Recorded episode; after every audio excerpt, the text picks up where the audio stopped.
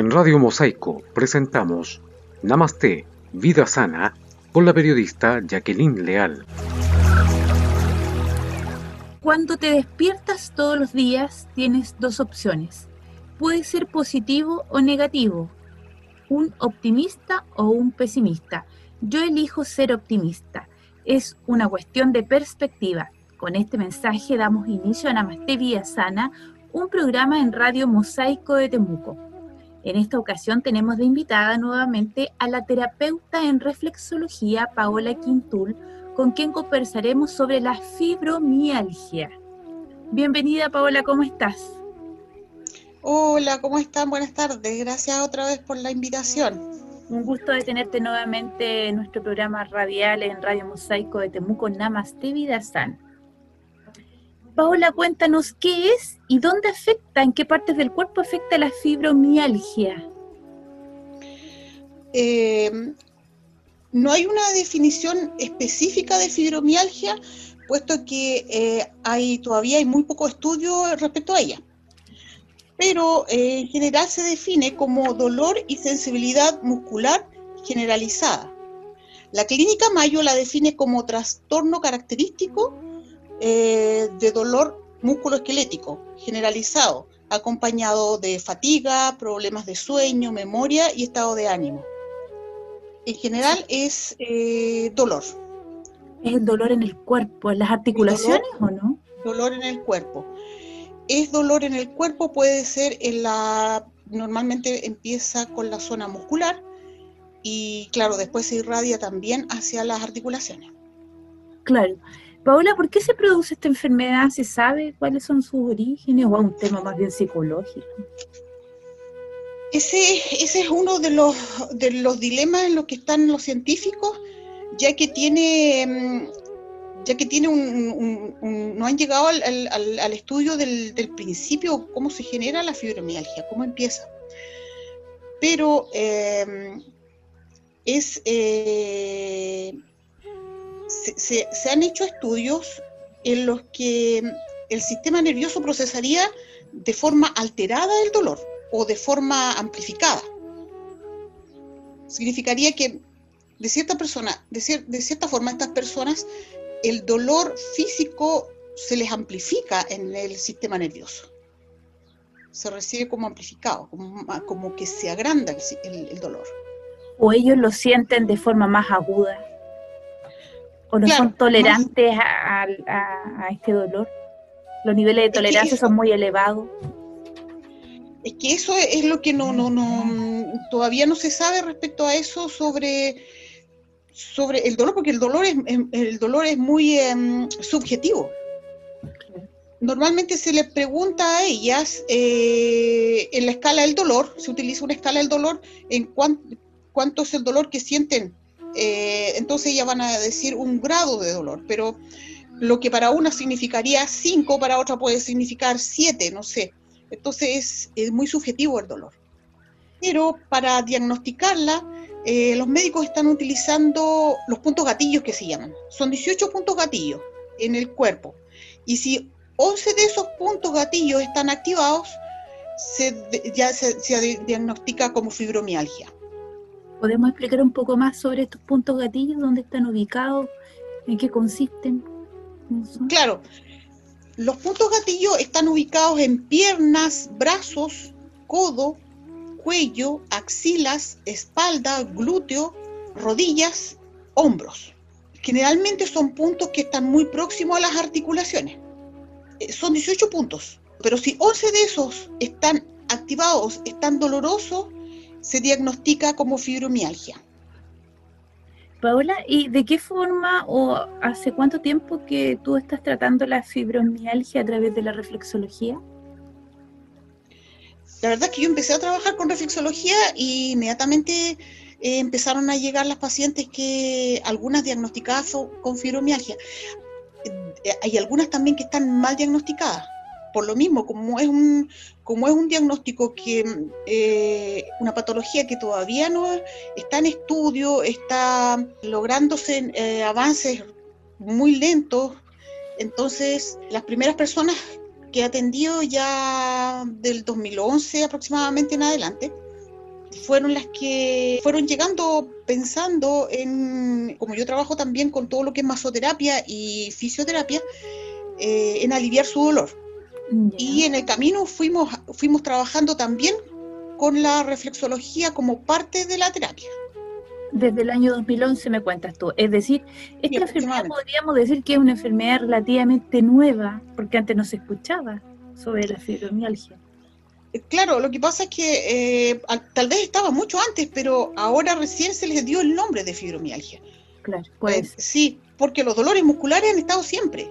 Entonces ahora ya se le, se le dio el nombre de fibromialgia, pero fue que ya haya venido mucho tiempo antes. Y tal vez el estrés que hay en este último tiempo genera que aumente estos dolores o esta enfermedad también. Claro, eh, los signos se van a aumentar, se van a aumentar con todo lo que es el estrés.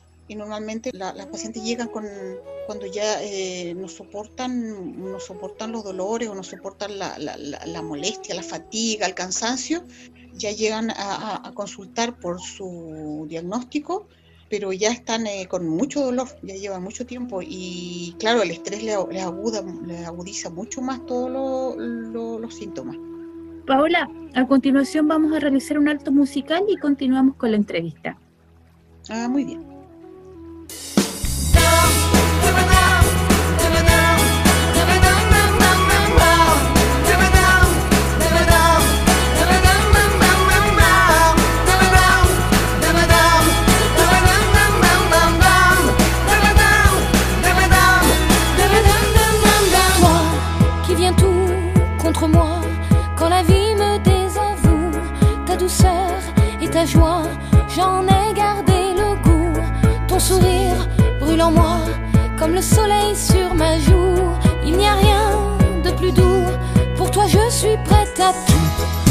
Quanti anni mi dai, un lavoro strano e tu, ma va là che lo sai, vista da vicino tu, sei più bella che mai, baci da un minuto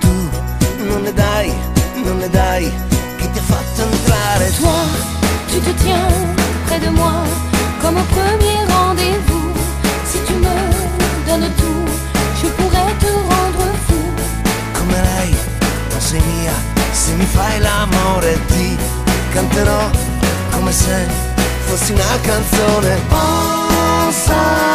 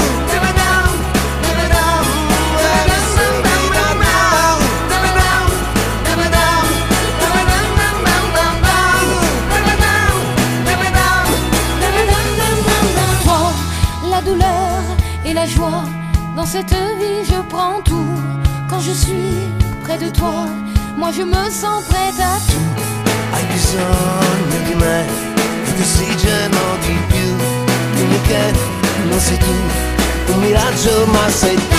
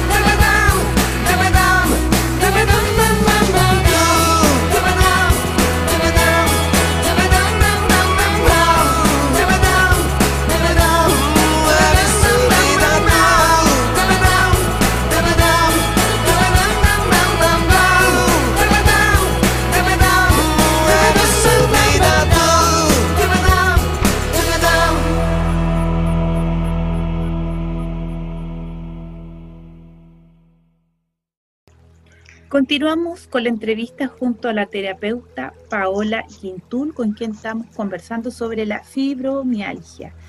Los pacientes que tú recibes, ¿de qué edad son aproximadamente? ¿Son adultos, adultos mayores? ¿Se dan casos de niños que lleguen por dolores? Eh, en un principio eran generalmente eh, personas adultas, eh, mujeres adultas pero ahora cada vez estamos viendo que están llegando más personas jóvenes. De hecho, han habido algunos casos de, niños, niñas de 13, 14 años que conocimos por ahí hace poco. Eh, en general, cada vez se está viendo eh, más los diagnósticos que eran para personas adultas en niños. Y eso es algo, a mi ver, exclusivamente por el ritmo de vida que llevamos eh, por ejemplo, antes nunca había niños con ciática o niños con lumbago y ahora sí aparecen niños con, todos esos diagnósticos. Y también están apareciendo cada vez eh, casos más jóvenes de fibromialgia. Uh, qué complicado, qué pena, sí, porque los niños empiecen con estas enfermedades. Es decir, que el nivel de estrés eh, es bastante y no puede ser que un niño sienta estos dolores y que padezca esta enfermedad. Claro, y si ya para un adulto es difícil sobrellevarlo, mucho más difícil para un niño. Eh, y bueno, ahí van, van a...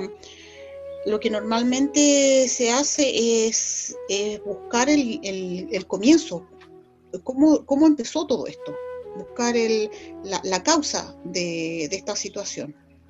Y para poder darle el tratamiento también oportuno y adecuado al respecto, Paula, ¿en qué consiste el tratamiento? Bueno, tú, como indicaste, eh, tienes un conversas antes con la persona para ver por qué se genera esta, esta enfermedad. Sí, sí. Eh, principalmente es disminuir el dolor. Lo primero es disminuir su dolor. Eh, en, fisioterapia se trabaja mucho con lo que es la termoterapia, con el calor.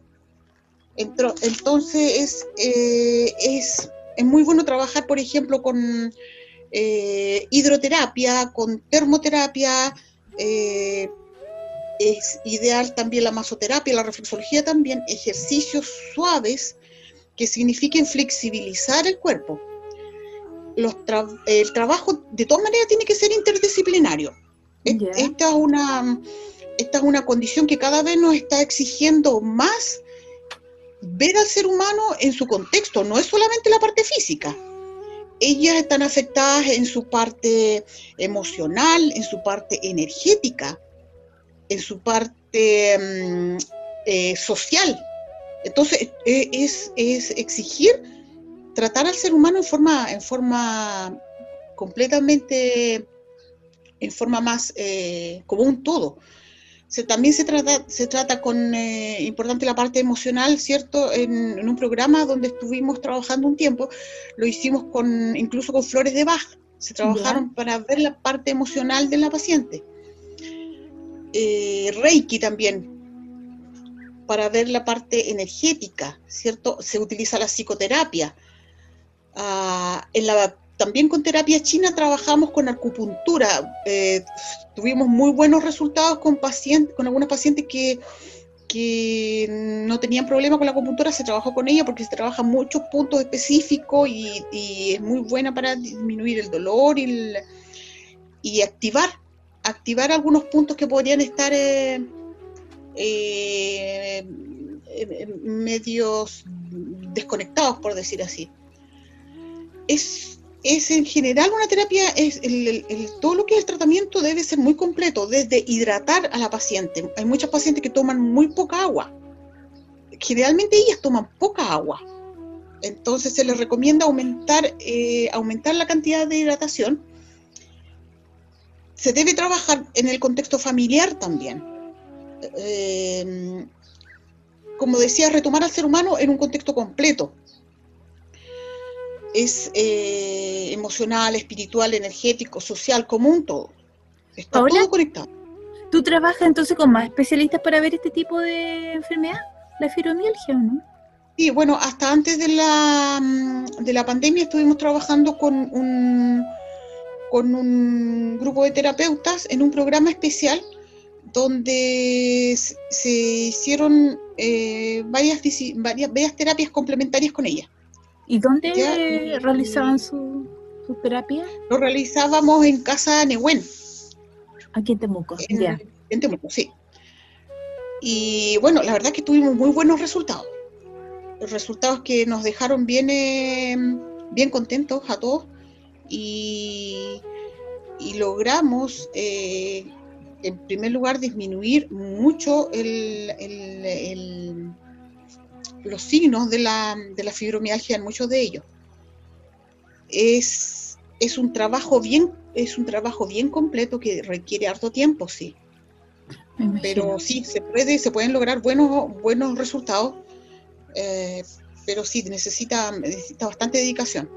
Paula, pero en este sentido se disminuye el dolor, no es que se recupere la persona, o puede recuperarse. Recuperarse, eh, lo que pasa es que es una, es, una especie de condición, es una condición.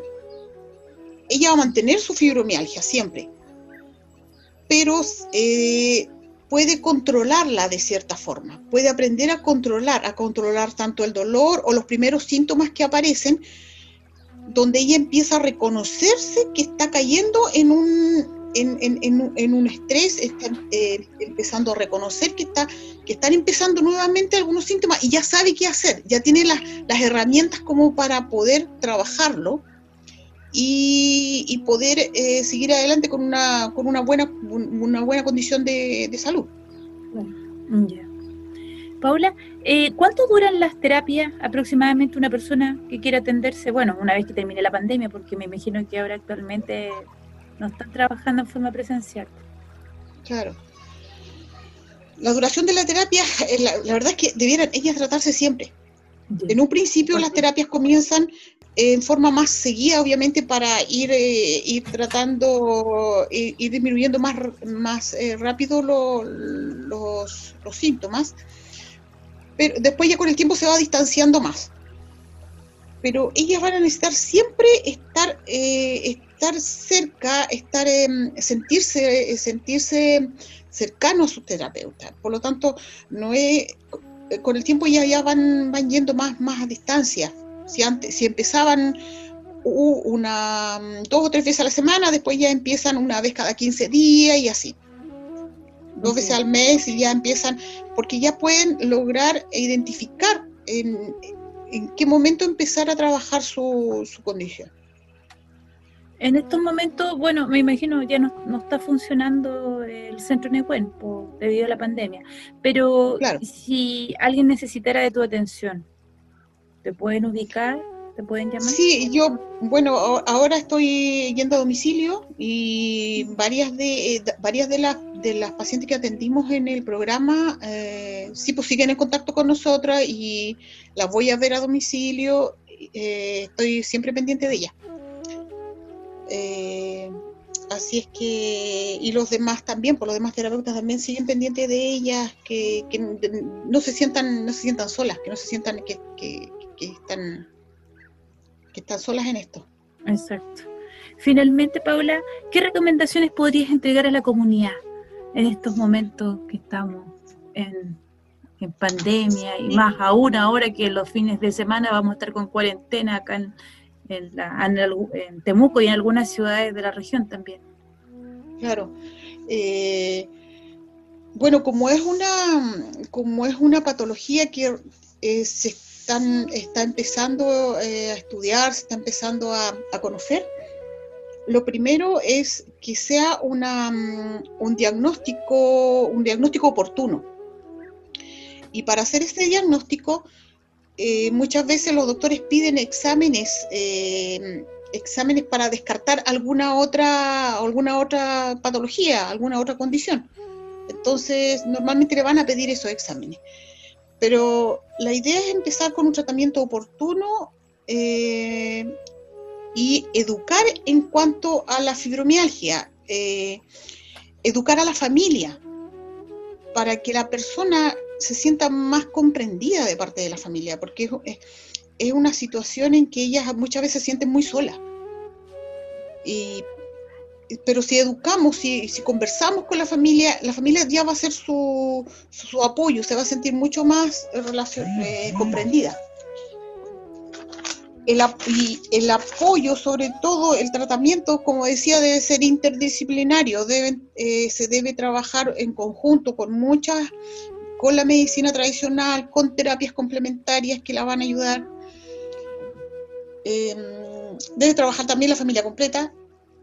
Eh, también eh, sería muy bueno la formación de terapeutas en relación a esta, a esta enfermedad, porque son muy pocos los que los que también entienden de qué se trata, eh, que, que, entiendan que es, es, algo emocional, que tiene de todas maneras una, carga muy fuerte emocional y que hay que trabajar toda esa, toda esa, toda esa área, hay que trabajar eh, la parte, mm, ellas muchas veces tienen mucho decaimiento, entonces también la parte de lo que es la energía, de lo que es la, la vitalidad de la persona. En ese sentido, eh, ¿sí? Disculpa, Paula, en ese sentido, eh, ¿podríamos decir que la enfermedad la genera la propia persona por su estado anímico?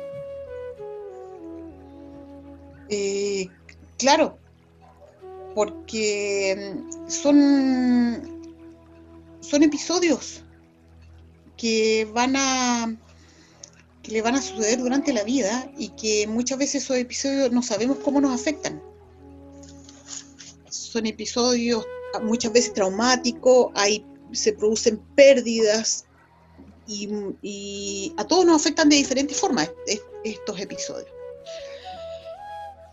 Y hay diferentes formas también de enfrentarlo. Por lo tanto, en la mayoría de los casos que nosotros atendimos, muchas de las personas tenían, eh, habían sufrido episodios muy fuertes en su vida donde los, enfrentaron solos, donde no tuvieron apoyo, no tuvieron un tratamiento y, y, todo, todos estos, estos, estos dolores, estas, estas pérdidas, se van quedando con nosotros. De alguna forma, nuestro cuerpo empieza a, a, a sufrir por todo lo que hemos, lo, que de cierta forma se, se, pasa, todas estas emociones que vivimos. Y ahí está la cosa, cómo enfrentamos cada emoción, cómo, cómo trabajamos esas emociones. Por eso es que, bueno, según mi experiencia, es, eh, según lo que vi acá, es, muy fuerte el, el, factor emocional, cómo se enfrenta cada, cada situación. Bueno, el llamado entonces es a preocuparse, a preocuparnos de nuestra salud y tratar de buscar todas las alternativas posibles para poder sanar, ya sea medicina natural y también la medicina alternativa. Claro. En general, todas las, por eso se le llaman eh, eh, terapias complementarias, porque trabajan, y son un complemento a la medicina tradicional. Claro.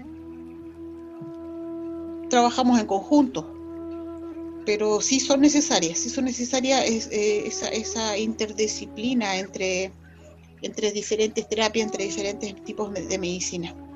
En general y la medicina alternativa, claro. Sí, sí, sí, de todas maneras es necesario. Paula, y antes de terminar, eh, recuerda em, poder informarnos dónde te podemos ubicar, si nuestros auditores quieren eh, que tú los vayas a visitar y puedas realizar tus terapias de reflexología. Claro, eh, como les había contado, tengo una página que es eh, una fanpage que es Fisioterapia Temuco. Y ahí aparece el número, no sé si... Si tú quieres lo puedes dar, o, solamente la dirección de la página, como tú desees. Sí, el número sí no hay problema, 87536033. Ya, entonces ahí te pueden ubicar, te contactan, te llaman y pueden solicitar ahí tu atención en, este interesante tema de la reflexología.